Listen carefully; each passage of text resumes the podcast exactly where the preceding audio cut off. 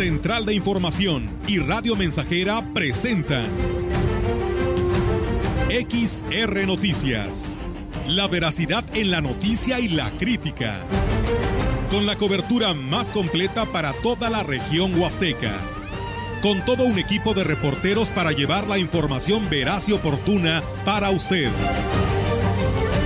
Radio Mensajera, la radio que se puede escuchar. Una agencia de noticias de mayor prestigio en el estado.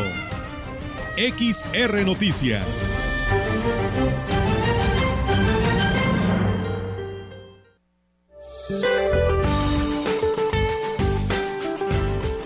Para hoy, el Frente Frío número 7 se desplazará sobre el sureste de México y posteriormente sobre la península de Yucatán y ocasionará lluvias puntuales muy fuertes en el oriente y sureste del territorio nacional, así como intervalos de chubascos en el sur del litoral del Pacífico y la península de Yucatán.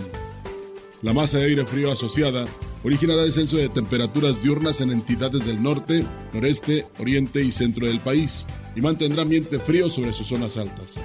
Asimismo, generará evento de norte con rachas de 70 a 80 km por hora en la costa centro y sur de Veracruz, Istmo y Golfo de Tehuantepec. Para la región se espera cielo parcialmente nublado, viento ligero del noroeste sin probabilidad de lluvia. La temperatura máxima para la Huasteca Potosina será de 25 grados centígrados y una mínima de 19.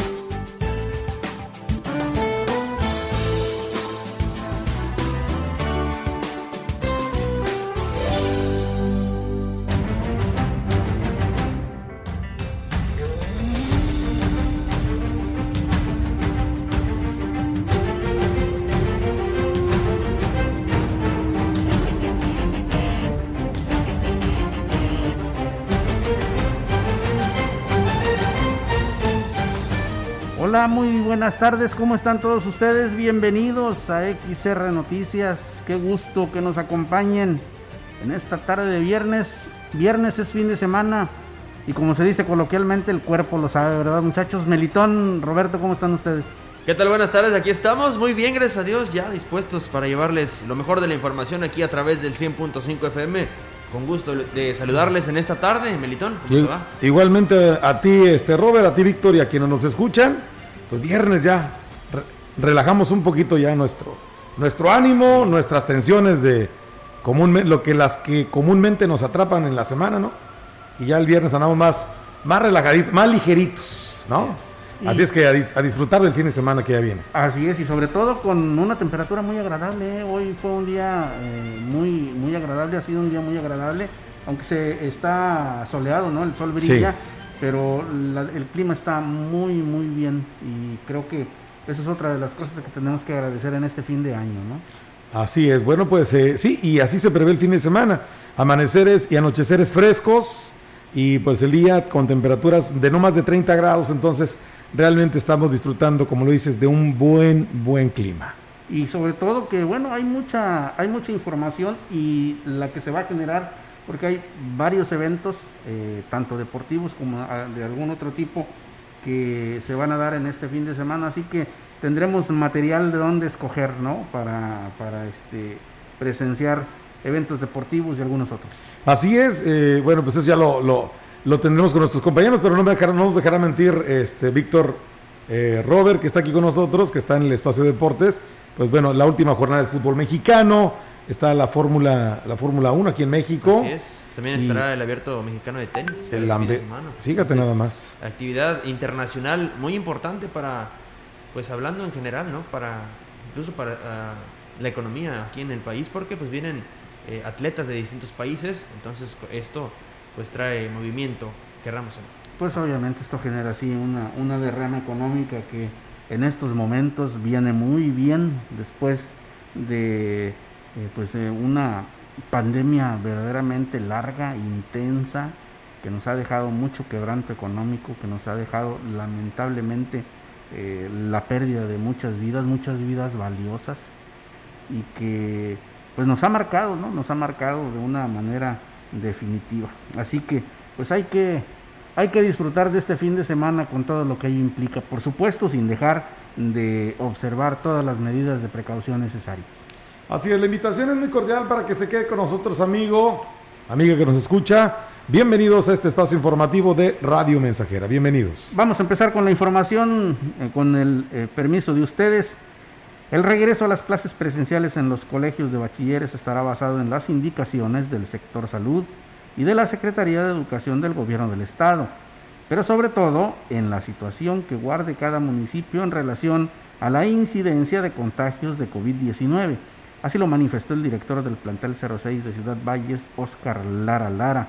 Externó que esta fue la información que les dio a conocer a los responsables de los planteles el director general de esta institución en San Luis Potosí, Alfonso Espinosa Palazuelos, en el marco de un acercamiento virtual que sostuvieron con él, acordando que será la próxima semana cuando se tomen decisiones definitivas a este respecto, ya que se reunirá con ellos aquí en Ciudad Valles y nos dijo, vamos a regresar el día que las autoridades lo indiquen, pero sí nos hacía hincapié en que dependiendo del municipio en que nos encontráramos y cómo se encontraba la situación de la pandemia, el sector salud iba a tener parte importante en la decisión si se regresaba, o sea, va a depender cómo estemos aquí en el municipio. Recordó que en el caso del plantel que dirige se imparten ya las clases presenciales al 65% de los alumnos inscritos en el presente ciclo escolar.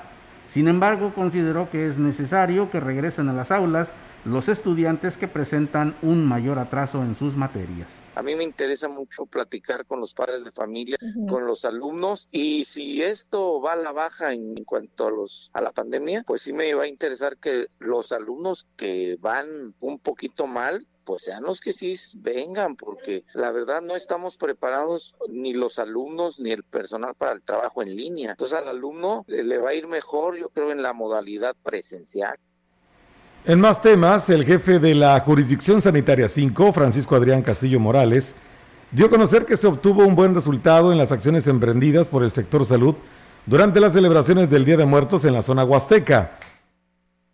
Dijo que el operativo inició días antes de las celebraciones en cada municipio, donde se obtuvo la colaboración comprometida de los gobiernos locales. Varias visitas en los diferentes municipios, en lugares donde se lleva la tradición a lo mejor con mayor fuerza, como lo es aquí en, Valles, en, en, Tamuín también. Y hay otros municipios al interior de la Huasteca donde pues también estas fiestas son muy, muy representativas de la cultura. Entonces estuvieron realizando visitas de verificación, constatando que se estén apegando los protocolos de, de la CUEPRIS. Del mismo modo, aseveró que afortunadamente no se reportaron accidentes derivados con el uso de la pirotecnia, situación que cada año se presenta. Reportes hasta, hasta el momento no tuvimos reportes por daños por el uso de pirotecnia. Ya es que también es una situación de riesgo de o algún accidente por este tipo de pirotécnicos. Entonces, pues eso también es una situación importante que hay que resaltar. Entonces, pues de alguna manera secundario a, a la difusión, que a través incluso de los medios de comunicación nos hacen el favor de hacerle llegar a la población Bien, y en más información, la directora del Sistema Municipal DIF, Graciela García Rodríguez, dijo que a partir de la próxima semana se reanudan las labores en la guardería Ángeles del Carmen, ubicada en el Carmen 2, luego de permanecer dos semanas sin servicio por un caso positivo de COVID-19. Detalló que la decisión de cerrar el servicio no fue por un brote entre los alumnos, sino fue unos, un solo caso entre personal docente. Tuvimos por ahí un caso que una maestra en el puente nos, mencionó como que había sospecha de COVID. Decidimos suspender, después nos reporta que sí, que sale positiva, entonces eh, no se ha detectado ningún caso ni nada, pero por seguridad decidimos dejarlo así, cerrado, por lo menos los dos semanas y, y ya próximamente estaremos. Por último, descartó que se vaya a abrir el servicio al 100% en todos los centros asistenciales sino que se seguirá trabajando de manera híbrida en el caso de preescolares. Sí ha habido algunos niños que, han querido regresar, ha sido poco a poco, los estamos aceptando obviamente eh, formando los grupos pequeños, pero este, al 100% no, no, no se han reincorporado. Este, sí, sí ha estado trabajando muy bien este, en conjunto con los papás, este, hemos tenido bastante respuesta. Y en otra información le comento a usted que de manera pacífica terminó uno de los conflictos más añejos del municipio por invasión de predios, al cumplimentarse la orden de desalojo de 2.8 hectáreas del sector conocido como La Buenos Aires, pero que legalmente lleva por nombre ejido Plan de Ayala. Las autoridades no pudieron dar un número exacto de las familias que estaban ahí asentadas de manera irregular, pero se calcula que son alrededor de 50, ya que algunos predios solo estaban subdivididos pero no habitados. Tras 20 años de mantenerse el conflicto de la Buenos Aires, las familias aceptaron salirse de manera pacífica, luego de llegar a un acuerdo con el alcalde David Medina, quien se comprometió a resolver su necesidad de una vivienda. Mientras tanto, alrededor de 15 familias fueron albergadas en un salón de usos múltiples del fraccionamiento Villas de San Pedro. En las labores de desalojo, que únicamente consistieron en cortar los lienzos y verificar que ya no hubiera nadie, participaron 30 elementos de investigación, 50 de la Policía Estatal y dos unidades de la Municipal. Al frente de las acciones estuvo el delegado de la séptima región de la Fiscalía General del Estado, Francisco Montiel Villeda, el subdirector operativo de la Policía de Métodos de Investigación, Raimundo Cordero Ferreira, el agente del Ministerio Público, Juan Roberto González, y José Isidoro Salazar González, jefe de la región de la Secretaría de Seguridad Pública del Estado. La Secretaría de Salud inició con la revisión del espacio que el Ayuntamiento de Valles asignó como albergue temporal para las 13 familias provenientes del sector de la Buenos Aires que optaron por dejar los predios que durante varios años ocuparon. El albergue está ubicado en el fraccionamiento Villas de San Pedro. El jefe de la jurisdicción sanitaria 5, perdón, de la jurisdicción 5, Francisco Adrián Castillo Morales, manifestó que a través del área de riesgo sanitario se realiza el diagnóstico del lugar para emitir las recomendaciones necesarias y evitar problemas de salud o la propagación del COVID-19 dijo que para estas acciones se coordinan con el gobierno municipal. Se está realizando precisamente una intervención en este albergue por parte del área de Cuepris de manera inicial. Bueno, esta es una situación que se genera de manera pues abrupta, ¿no? Pues nosotros como área de salud tenemos que ir a verificar que las condiciones sean las adecuadas, hacer algunas recomendaciones. Sé que el ayuntamiento pues está en toda la disposición de contribuir a que sean las mejores condiciones para las personas que van a estar ahí indicó que se hará una evaluación del estado de salud de cada persona dentro del albergue. Si es necesario, se les dotará de medicamentos e insumos para evitar contagios, como gel desinfectante y cubreboca. Por otra parte, vamos a también a intervenir con el área de epidemiología para verificar que no haya alguna situación de eh, enfermedades o qué enfermedades pudiéramos identificar que pudieran representar algún brote, alguna situación de riesgo para las personas que están ahí albergadas. Entonces está precisamente, yo creo que en estos momentos el área de Cuepris ya con personal de salud del ayuntamiento para dar un seguimiento a las personas que están ahí en el albergue, ver las condiciones de este albergue. Y en más información relacionada también a este tema, el desalojo de una fracción del sector de la Buenos Aires tiene la incertidumbre a cientos de familias que por más de 35 años han habitado de manera irregular los terrenos aledaños que pertenecen a otro de los ejidatarios del Plan de Ayala. El señor Armando Ramírez Chávez, de 74 años, fue uno de los primeros que llegaron a invadir los predios. Relató que a inicio de los 80, una persona que se ostentó como posesionario, eh, Juan de Dios Concepción era quien ofertaba los terrenos sin que nadie les dijera lo contrario. Ahorita empezaron por ellos y luego van a seguir por nosotros. Entonces, ¿a dónde está la ley? ¿A dónde está el, a dónde está el que mandaba, que decía que era del terreno? A mí me sacó casi, yo creo que más de 80 mil pesos. ¿80 mil pesos en los qué? Eh, en los terrenos, en las cooperaciones de las calles. Las calles nosotros las hicimos. Allá está un kinder arriba, también nosotros lo hicimos. La señora Guillermina detalló las condiciones por las que llegó a invadir un predio en la Buenos Aires hace 15 años. Nosotros andábamos de un rancho a otro, dependiendo de los trabajos de mi esposo. Él trabaja de jornalero en un rancho y nuestros hijos ahí anduvimos. Yo anduve este, caminando kilómetros para que mis hijos llegaran a una escuela. Incluso tengo un, niño que tiene problemas de discapacidad, o sea, de lento aprendizaje, está yendo a la Montessori. Sí, lo traje para acá porque ninguna escuela me lo aceptaba en el rancho donde estaba. Son muy similares las historias de las personas que están asentadas en la parte izquierda del sector de la Buenos Aires, la parte más poblada de las 60 hectáreas que comprende el ejido Plan de Ayala, quienes coincidieron en pagar por sus predios, pero en pagos pequeños. Bueno, pues eh, este, este problema, este asunto que ayer se da, eh, tiene varias aristas, algunas de ellas positivas, eso sí hay que reconocerlo, como el hecho de que después de pues casi un cuarto de siglo, empieza a verse un viso de solución para este problema de invasión de terrenos ejidales.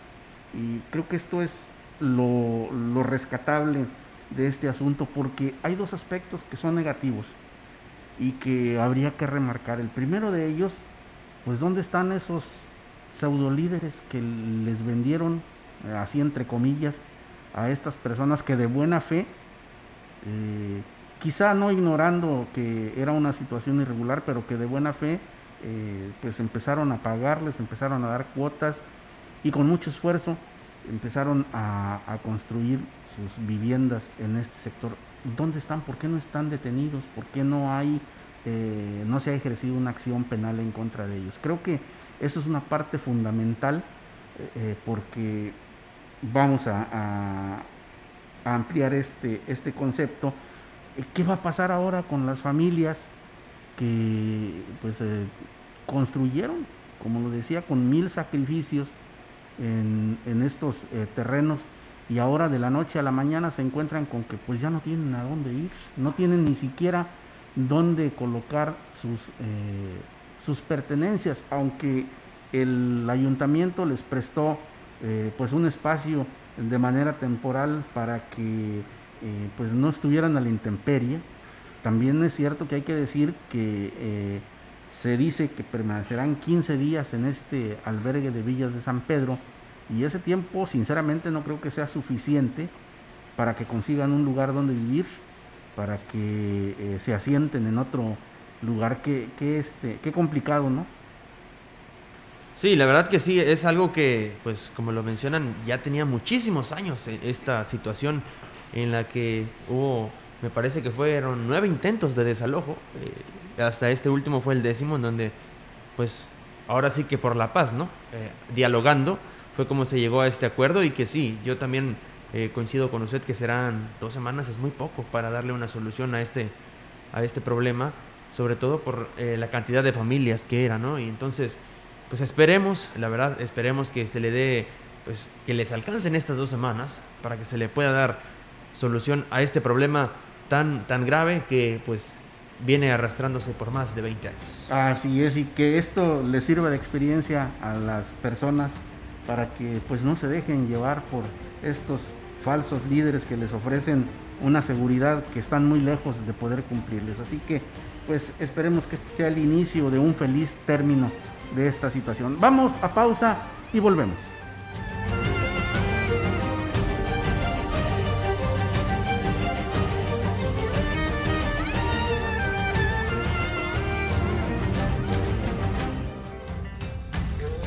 Contacto directo 481-382-0300. Mensajes de texto y WhatsApp al 481-113-9890 y 481-39-1706. XR Noticias. Síguenos en Facebook, Twitter y en radiomensajera.mx.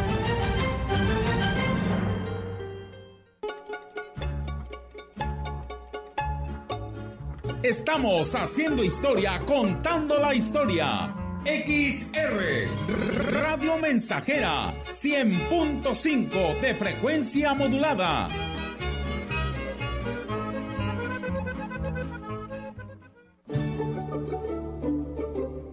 En Radio Mensajera estamos de fiesta. Estamos de fiesta. 54 años.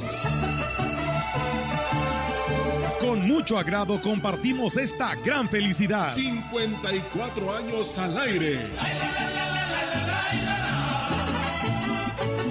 XHXR. 19 de noviembre 1967. 19 de noviembre 2021. 54 aniversario.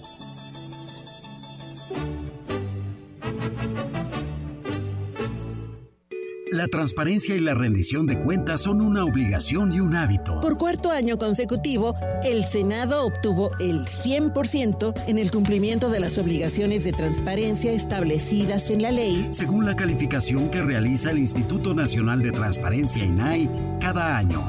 Refrenda así que las tareas en la Cámara Alta se hacen con responsabilidad y transparencia en beneficio de México. Senado de la República. Sexagésima quinta legislatura. 100.5 Radio Mensajera. La frecuencia más grupera. ¡Ay, ay, del norte!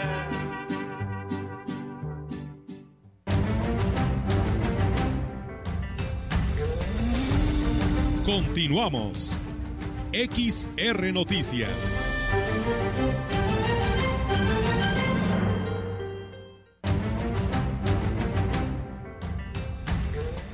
Muchas gracias, gracias por continuar con nosotros, gracias a quienes también ya se asoman por nuestra página de Facebook y que nos envían sus saludos, gracias a todos ellos por estar conectados, por su preferencia y también, por supuesto, a quienes nos están escuchando a través de, 100.5. Tenemos más información para usted, mire, eh, eh, este jueves se realizó la primera manifestación en las instalaciones de la delegación de la Secretaría de Comunicaciones y Transportes, donde los inconformes exigieron al titular, Eduardo Saldaña Villarreal, que se ponga a trabajar. Alfredo Echeverría Paita, quien es representante de Transportistas Unidos en Aquismón, refirió que sigue creciendo el número de unidades pirata sin que se haga algo al respecto. Además de que se están otorgando permisos sin control en las rutas que están establecidas, lo cual les afecta severamente. Escuchemos. Bueno, también está este, Amotag, está el señor Gregorio aquí presente, está su servidor, Alfredo Chavarría Paita, de Transportistas Unidos. Más que nada aquí se trata de, de, unirnos, este, ahorita que, que, vienen, van a venir tiempos difíciles, este, que, lo, que, que, es lo que estamos viendo ya ahorita. Resulta que están portando como palomitas ahorita los permisos. El día de ayer nos metieron tres carros al crucero de Aquismón, a Ciudad Valles, cuando ahí ya, ya está una ruta establecida, hay 14 vehículos. Por lo anterior, exigen que se ponga orden en la Secretaría de Comunicaciones y Transportes, como se comprometió el delegado desde un inicio. Así lo manifestó Francisco Arias, representante de taxistas de Valles y la región. Lo que les ocurra a ellos en la Huasteca, así se ha dado siempre que los permisos colectivos son otorgados en las zonas rurales, pero todo el mundo cae aquí a Valles. Nosotros hemos hablado con, con Paita, nunca hemos tenido problemas con su grupo, pero queremos dejar un precedente en la Secretaría. Pero queremos firmar un acuerdo entre MOTAC, que también tiene colectivos, Paita que tiene colectivos y nosotros que tenemos verdes, en donde haya un respeto mutuo. Por su parte, el delegado de la Secretaría de Comunicaciones y Transportes, Eduardo Saldaña Villarreal, negó que la Secretaría sea responsable de que se hayan otorgado nuevos permisos para el transporte público y así lo manifestó. Esta Administración no es la responsable que se hayan otorgado dichos permisos. ¿Cuántos más van a salir? Pues los que estén confirmados. ¿Qué es lo que tenemos que hacer? Impugnar. Al momento que se impugne por órdenes del secretario, si, si se impugna, que lo tienen que hacer ustedes, esperemos la resolución tenemos más información. El director de la Policía Municipal, Juan José Herrera Sierra, reconoció que difícilmente podrían infraccionar a un automovilista cuando no se cuenta con los señalamientos de tránsito necesarios. Explicó que casos como el del tráiler que se quedó atorado en las vías del tren dejó al descubierto la necesidad de colocar señalamientos para las unidades que ingresan por el lado sur de la ciudad. Es correcto, no debe pasar. Por ahí estamos ya viendo la cuestión de el señalamiento. Eh, uno, cuando viene usted bajando de allá de rumbo del penal, debe haber un señalamiento que no ingrese, porque desgraciadamente ellos, el GPS les marca la, la rúa más corta, ellos pensando que por ahí. Y fue lo que ocasionó que este vehículo pasara por ahí y se atorara porque no es, no es paso para vehículo tal. Entonces vamos a hablar con obras públicas para que ponga ahí que por ahí no pueden ingresar vehículos. Reconoció que en la zona centro también es urgente colocar los señalamientos, pero también establecer un horario de carga y descarga de unidades pesadas. Son ciertos puntos donde no pueden entrar, ¿verdad? Sobre todo ya estamos trabajando en coordinación con comercio para los temas de carga y descarga. Ya ven que entran muchos vehículos que muchas empresas tienen la necesidad de que les traigan su producto, pero también vamos a ver esa cuestión, a qué horarios, por qué lados pueden entrar sin estar este, molestando a la ciudadanía general. Bien, en más información, la Secretaría de la Defensa Nacional, a través de la doceava zona militar, invita a los jóvenes de San Luis Potosí y sus municipios a formar parte del ejército mexicano para ingresar como soldado de infantería. El 36 Batallón de Infantería, con sede en Ciudad Valles, requiere de la participación de hombres íntegros con gran sentido de condición humana y responsabilidad social. Los interesados en formar parte deben reunir los siguientes requisitos. Ser mexicano por nacimiento, edad mínima 18 años y máxima de 29, no haber pertenecido a las Fuerzas Armadas o corporaciones policíacas, ser soltero o soltera y no vivir en concubinato. El nivel de estudio mínimo es de bachillerato. Para mayor información se ponen a disposición el módulo donde se brinda atención del, de 8 de la mañana a 9 de la noche en las instalaciones del 36 Batallón de Infantería, Campo Militar 12B, municipio de Ciudad Valle, San Luis Potosí. Y el número telefónico es el siguiente, 481-382-0409. Y en más información le comento a usted que eh, pues el INDEPI, para brindar eh, atención y servicio a la problemática que tiene mucha de la población de las comunidades con respecto a las enmiendas y certificación de la clave única de registro de población, eh, ha eh, dicho, ha anunciado que firmará un convenio de colaboración con el registro civil. Al respecto, el titular de esa dependencia, Filimón Hilario Antonio, dijo que la intención es apoyar a la población que requiere estos documentos y que no tengan que acudir a la capital a solucionar su problema. El funcionario estatal lamentó que haya personas que se aprovechan de la situación de quienes tienen este tipo de problemas y les cobran hasta 1.500 pesos para realizarles el trámite. Agregó que se buscará el apoyo de los ayuntamientos para trabajar y atender a la población que así lo requiera, para que, eh, o por, porque para el instituto, mejor dicho, es difícil llegar a todas las comunidades. Tiempo de una pausa. Por favor, quédese con nosotros. Vamos a regresar con más información. Esto es XR Noticias, la emisión que ya casi despide esta semana. Regresamos.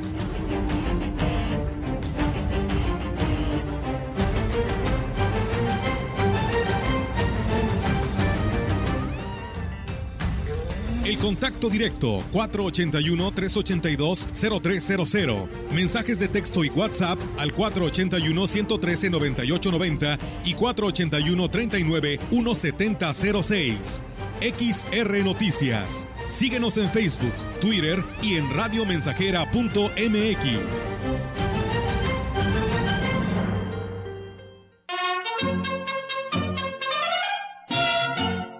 proyectando solo lo mejor. Desde Londres y Atenas sin número, en Ciudad Valle, San Luis Potosí, México.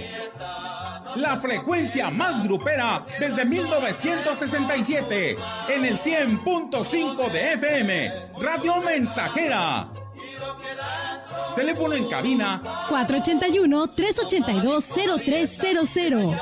Y en todo el mundo, radiomensajera.mx. Todo está claro. Llegamos para quedarnos.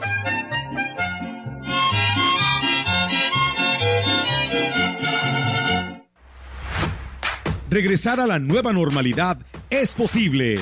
Reincorpórate a tus actividades con la lección aprendida. La sana distancia, el uso de cubreboca y el lavado de manos seguirán vigentes. Es la nueva normalidad. Sigue cuidándote. Alianza Empresarial de San Luis Potosí. El pasado 6 de junio tomamos decisiones importantes para nuestro Estado. Para que esto ocurriera, fue necesario el trabajo incansable de todas las personas que colaboraron en la preparación y organización de la jornada electoral. Ahora es momento de informarse, de dar seguimiento a nuestras nuevas autoridades y de seguir construyendo la democracia de San Luis Potosí. Nuestro compromiso no concluye en las urnas. Tu participación es la fuerza de la democracia. CEPAC. Radio Mensajera, la estación 100% grupera de la región, con más de 50 años en el aire. La Huasteca lo sabe, somos 100.5.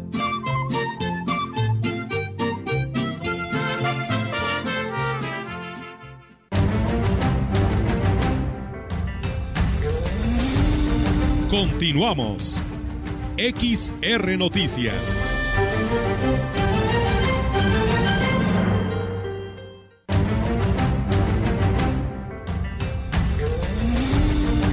La información en directo. XR Noticias. Qué gusto que siga con nosotros. Ya tenemos en la línea telefónica a mi compañera Yolanda Guevara que nos tiene su reporte en esta soleada y fresca tarde. Yolanda, buenas tardes. Buenas tardes, perdón. Buenas tardes, Víctor. Eh, le comento que el delegado de la Secretaría de Desarrollo Agropecuario y Recursos Hidráulicos en la zona Huasteca, Alfonso Coronado Castro, dio a conocer eh, que el gobierno del estado pondrá en marcha el programa de construcción de bolsas y presas para la captación de agua y que el vital líquido sea pues mayormente aprovechado. Dijo que esto se realizará a través de convenios con los eh, municipios de la región, tomando en cuenta la información que les sea proporcionada a través de las áreas de desarrollo agropecuario en base a las necesidades de ejidos y comunidades. El gobierno del estado proporcionará el equipo con el que se trabajará en base a horas máquina y hasta el momento los municipios que han proporcionado la información que se requiere son Ébano, Tamuín, Tampamolón y Ciudad Valles. Con el resto trabajan eh, con el eh, trabaja el personal de la CEDAR para realizar el diagnóstico para estar listos y echar eh, pues ya andar este programa que debe de estar concluido antes de que inicie la temporada de lluvias. Víctor, mi reporte, buenas tardes. Sí, Yolanda, ¿se ha dicho o se ha mencionado algún, algún monto de lo que se va a invertir para este programa? No, todavía no se habla de montos, se está, como le decía, se está trabajando en el diagnóstico de cada municipio ya eh, pues eh, eh los municipios que le mencioné son los que eh, pues ya proporcionaron las horas máquina que requieren para trabajar en base a las necesidades de ejidos y comunidades y bueno este, hay que esperar para ver qué es lo que dicen el resto de los municipios huastecos y bueno empezar con este programa que es pues bastante importante porque pues es de vital importancia captar agua y eh, eh, que no se vaya el agua sin ser aprovechada eh, a través de estos bordos y presas es como se puede pues justamente realizar esta función de captar el vital líquido. Así es, sin duda alguna y después de las de la temporada de sequía tan grande que hemos atravesado en los últimos años. Muchas gracias, Yolanda. Buenas tardes. Buenas tardes, Víctor. Tenemos más información para usted. Bien, tenemos más información. Es la una de la tarde, 34 minutos. El presidente municipal de Huehuetlán, José Antonio Olivares, dijo que con la entrada de nuevos funcionarios en la Secretaría de Comunicaciones y Transportes, buscará el ordenamiento del transporte público en su municipio y terminar con el problema del pirataje que afecta a los concesionarios. El edil dijo que ya ha tenido pláticas con el delegado de la región huasteca de la SCT, Eduardo Saldaña, y le ha externado el interés que tiene de dar solución a esta problemática y sobre todo prepararse para que se mejore el servicio, ya que la intención es que Huehuetlán se convierta en un destino turístico. Temas a pláticas con el delegado, bueno, pues se quiere regularizar el transporte público, están, van a trabajar en un censo de, de cada una de las rutas, pero también del transporte pirata, quieren hacer un proceso de regularización. Va a haber contacto con todos y cada uno de los representantes de las rutas para iniciar un proceso de comunicación entre ayuntamiento, Secretaría de Comunicaciones y permisionarios. Olivares Morales dijo que incluso ya trabaja en un proyecto para el desarrollo y creación de una central que concentre el transporte público con cómodas instalaciones, ya que con la ampliación de la carretera Valle Tamazunchale, las actuales rampas tendrán que desaparecer. Bien, y en más información le comento que en el marco del arranque a la primera etapa de la consulta indígena en el municipio de Tancanwitz, se tomó protesta a los representantes de asuntos indígenas que integrarán la unidad especializada para la atención de pueblos y comunidades indígenas de Tancanwitz en el evento estuvo presente el alcalde Octavio Contreras Medina, el director general del Instituto Estatal de Desarrollo Humano y Social de Pueblos Indígenas, Filemón Hilario Antonio, así como autoridades de todas las comunidades del municipio. Rindieron protesta Rafael Reyes Martínez, Griselda Cruz Martínez, José Antonio Velázquez Ramos y Angélica Reyes Hernández.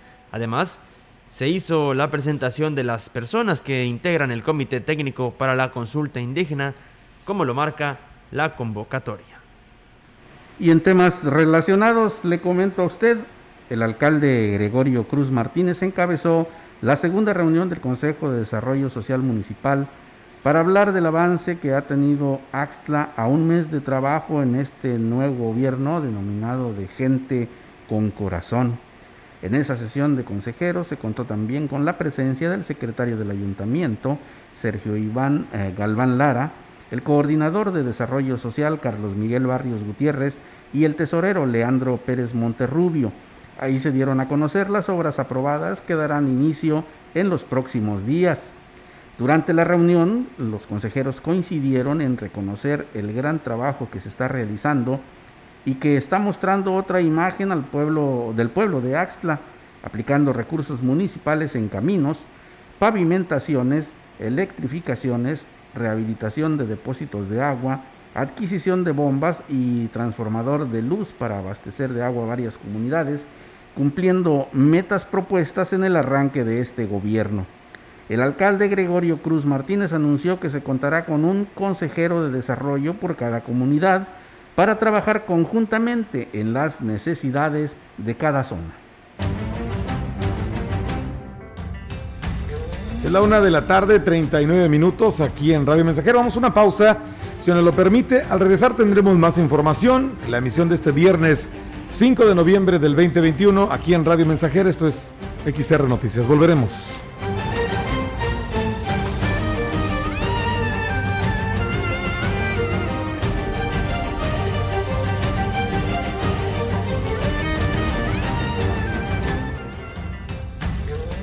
Contacto directo 481-382-0300. Mensajes de texto y WhatsApp al 481-113-9890 y 481-39-1706. XR Noticias. Síguenos en Facebook, Twitter y en radiomensajera.mx.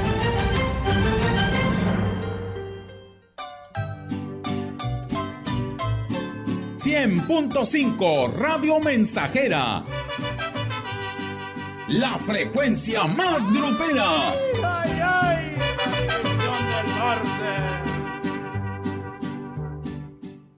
El buen fin de este 2021 viene gigante. Sí, al gigante de los azulejos y mármoles. Del 10 al 16 de noviembre. Disfruta lo más barato del año. Descuentos del 10 hasta el 50% en toda la tienda. Además, 3, 6 y hasta 18 meses sin intereses con tarjetas participantes. Aplican restricciones. El buen fin viene gigante. Al gigante de los azulejos. Boulevard México Laredo número 5 Norte. Teléfono 481 381 4342.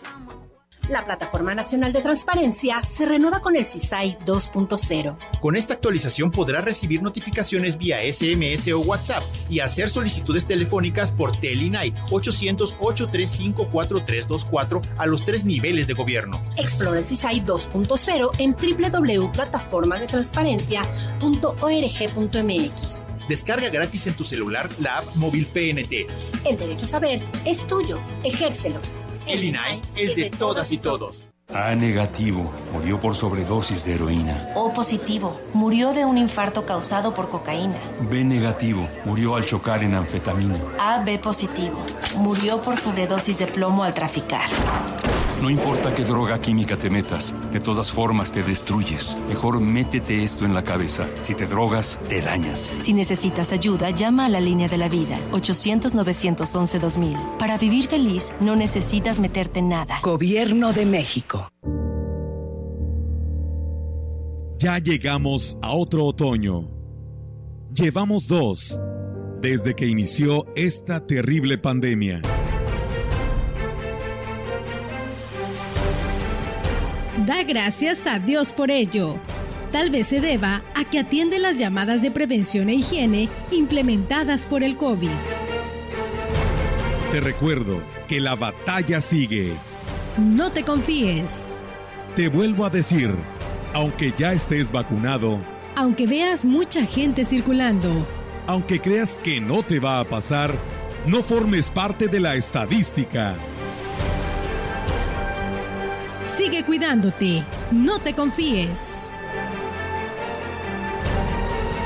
Esta es una producción de Radio Mensajera para usted.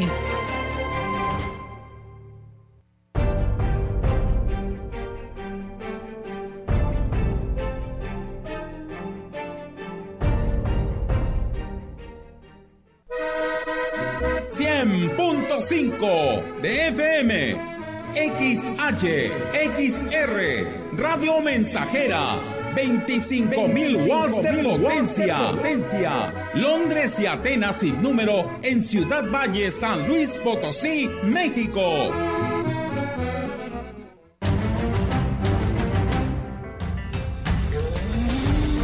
Continuamos. XR Noticias.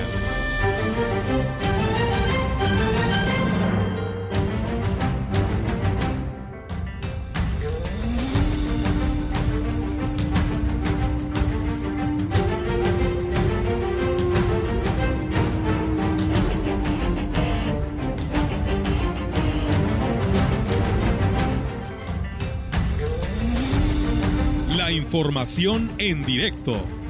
XR Noticias. Bueno, y tenemos más información al minuto reciente, recién salidita del horno, como se diría coloquialmente, en la voz de mi compañera Angélica Carrizales, quien ya está lista para entregarnos su eh, reporte. Angélica, buenas tardes. Hola, ¿qué tal? Muy buenas tardes. Eh, pues bueno, ahora sí que es una información reciente, pero fría porque está el clima está muy frío ahorita. Bueno, comentarle que eh, se mantiene cerrado el paso de las calles que se pavimentaron en el último año de la anterior administración, lo que ha generado molestia entre algunos vecinos de los sectores donde, bueno, pues eh, eh, tuvieron este beneficio.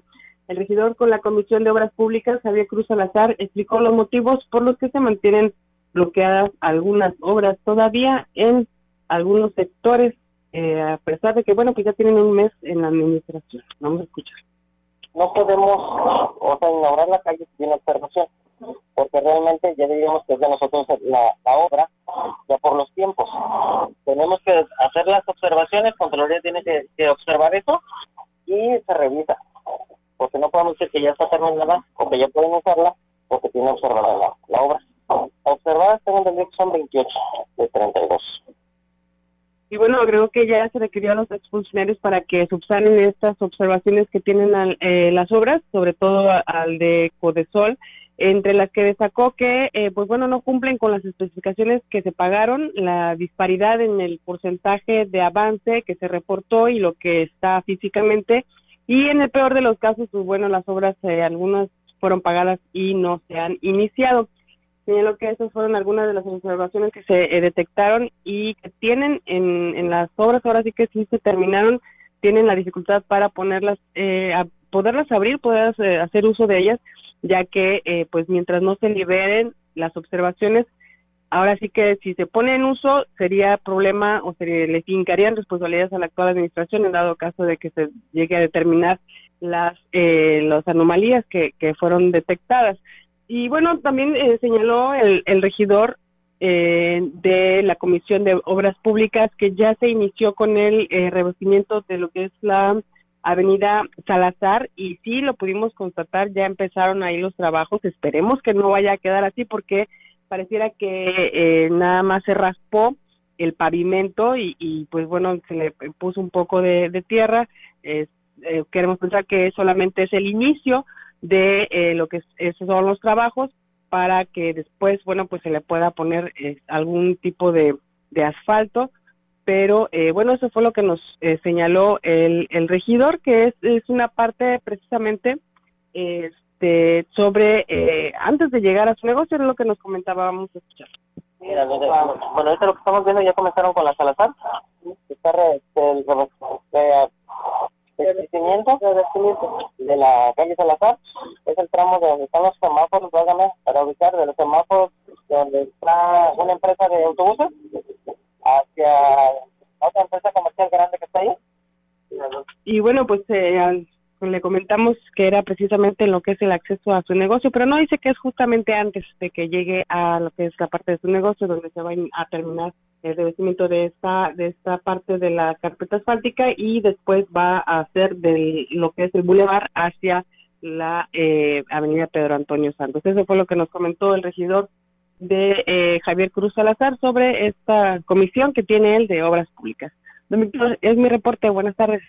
Sí, Angélica. Entonces, a ver, queremos entender bien. Hay algunas obras de pavimentación que ya están terminadas, pero no pueden eh, ser utilizadas todavía por eh, los vecinos porque tienen algún tipo de observación y en caso de que ellos las eh, echaran a andar, caerían en responsabilidad. Así es, así es, Víctor, ya que aunque están terminadas o aparentemente están terminadas, no cumplen con las especificaciones que están estipuladas en el contrato por las que se pagaron y por eso es que están observadas. No es el caso de todas, pero bueno, 28 de 32, pero eh, la mayoría sí son sí son calles y, y bueno, ya eso es, eso es en el mejor de los casos. En el peor de los casos es que no iniciaron siquiera la obra. Vaya, pues es las sorpresas que nos da los cambios de administración, ¿no? Cuando el que se va, eh, pues deja todo esto inconcluso. Pero lo bueno es que, eh, pues de alguna manera ya se está avanzando con esta eh, pues con esta rehabilitación de las calles Vicente C. Salazar y el Boulevard Ejército Mexicano que también ya le empezaron a meter mano ahí y pues creo que eh, lo que declaró el alcalde fue que se va a sustituir completamente eh, el, asfalto que tiene ahí en las partes dañadas con otro que cumpla con precisamente con las especificaciones que se requieren para que tenga una mejor durabilidad. Muchas gracias, Angélica. Muy buenas tardes. Buenas tardes, don Víctor. Vamos con más información aquí en Radio Mensajera. El secretario del Ayuntamiento de Gilitla, José Federico Carranza, informó que en el municipio ya se cuenta con un director de asuntos indígenas que fue elegido por las localidades y ratificado por el Cabildo. Destacó que de acuerdo con lo que marca la ley, la elección del titular de esta área de gran importancia la llevaron a cabo autoridades comunales.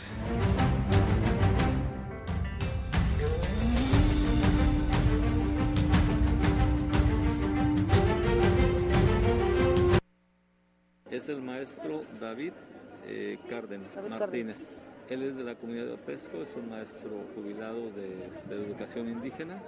Y bueno, ellos solos hicieron un comité para llegar hasta pues, lo que es hoy la representación que tiene. En cuanto a la consulta indígena para la conformación del Plan Municipal de Desarrollo, informó que ya cuentan con una agenda en las sedes y foro para presentar los resultados.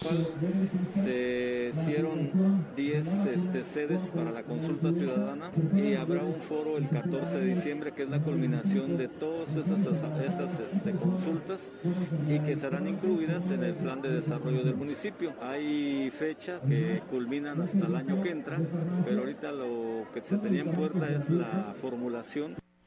Y en más temas, el titular del Instituto de Desarrollo Humano y Social de los Pueblos Indígenas, INDEPI, Filemón Hilario Antonio, informó que habrá de renovarse el Consejo Consultivo Indígena en diciembre, por lo que pronto se emitirá la convocatoria correspondiente.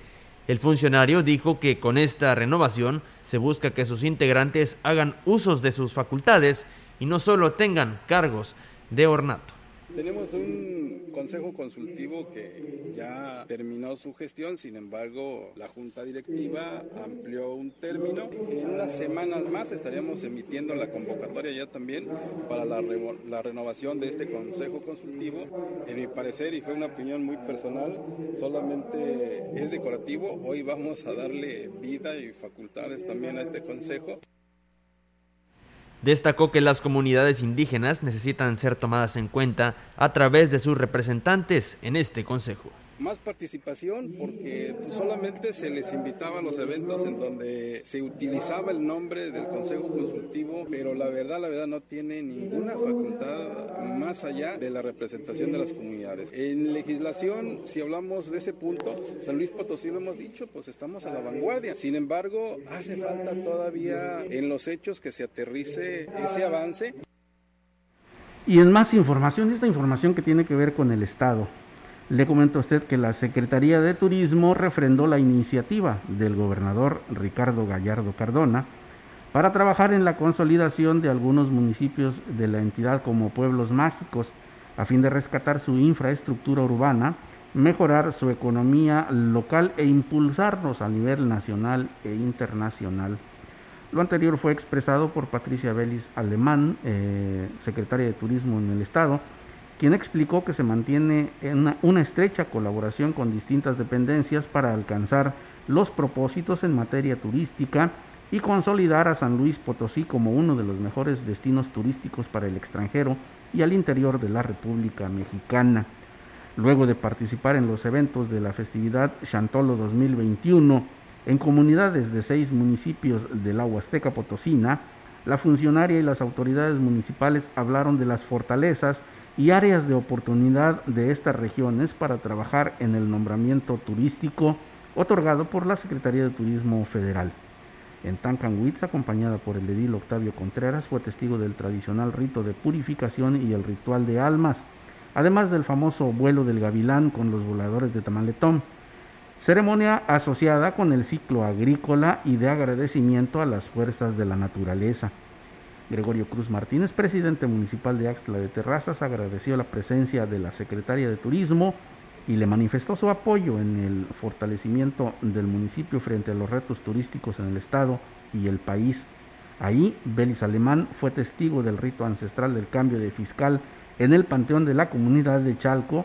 Y lo mismo ocurrió en Tampacán y Matlapa, en donde los alcaldes Briseire Sánchez y Edgar Ortega Luján, respectivamente, mostraron interés en que la riqueza cultural de sus demarcaciones sea catapultada. Y vaya que, eh, pues sí, fue un, éxito, ¿no? Y la presencia de los funcionarios estatales y sobre todo la gran afluencia de eh, visitantes de todos colores y sabores, como podríamos decir, Melitón Roberto, le dio un realce muy especial a esta, a esta festividad de Chantol.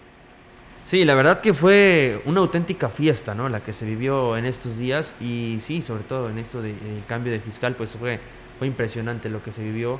Eh, mencionaba aquí, usted dice, me quedé con muchas ganas de asistir a, esta, a este evento. Y sí. y sí, cómo no, porque pues vimos ahí los videos, vimos todo esto en esta ceremonia que fue, la verdad, muy, muy bonito.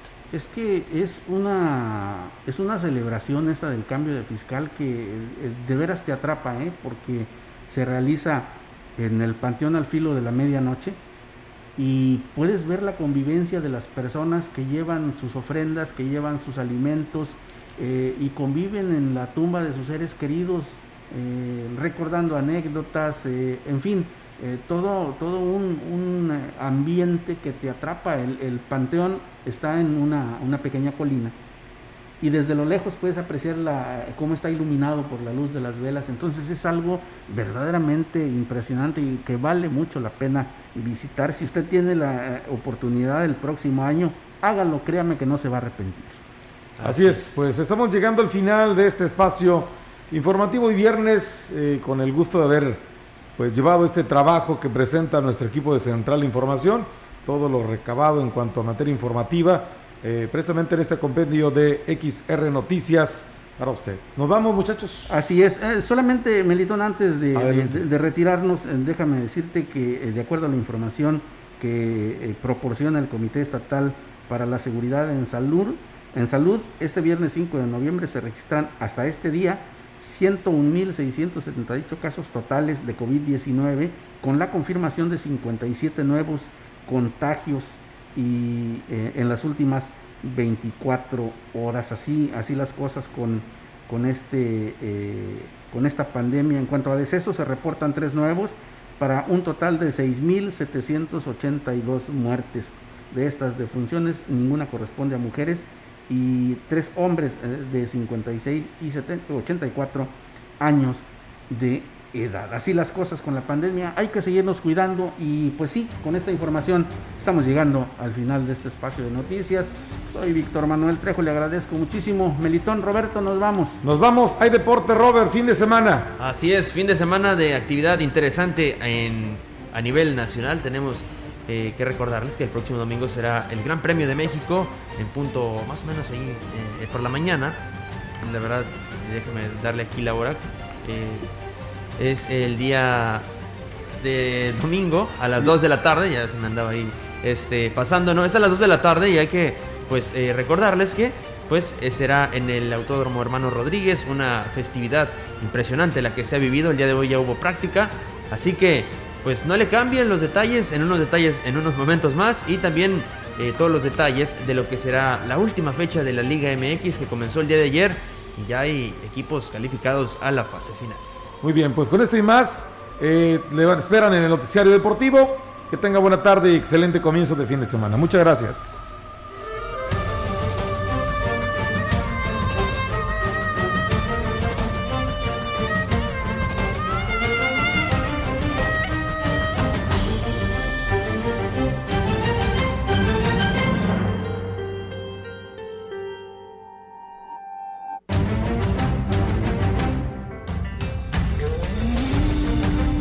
Central de Información y Radio Mensajera presentaron XR Noticias. La veracidad en la noticia y la crítica. De lunes a sábado, 2021. Todos los derechos reservados. XR, Radio Mensajera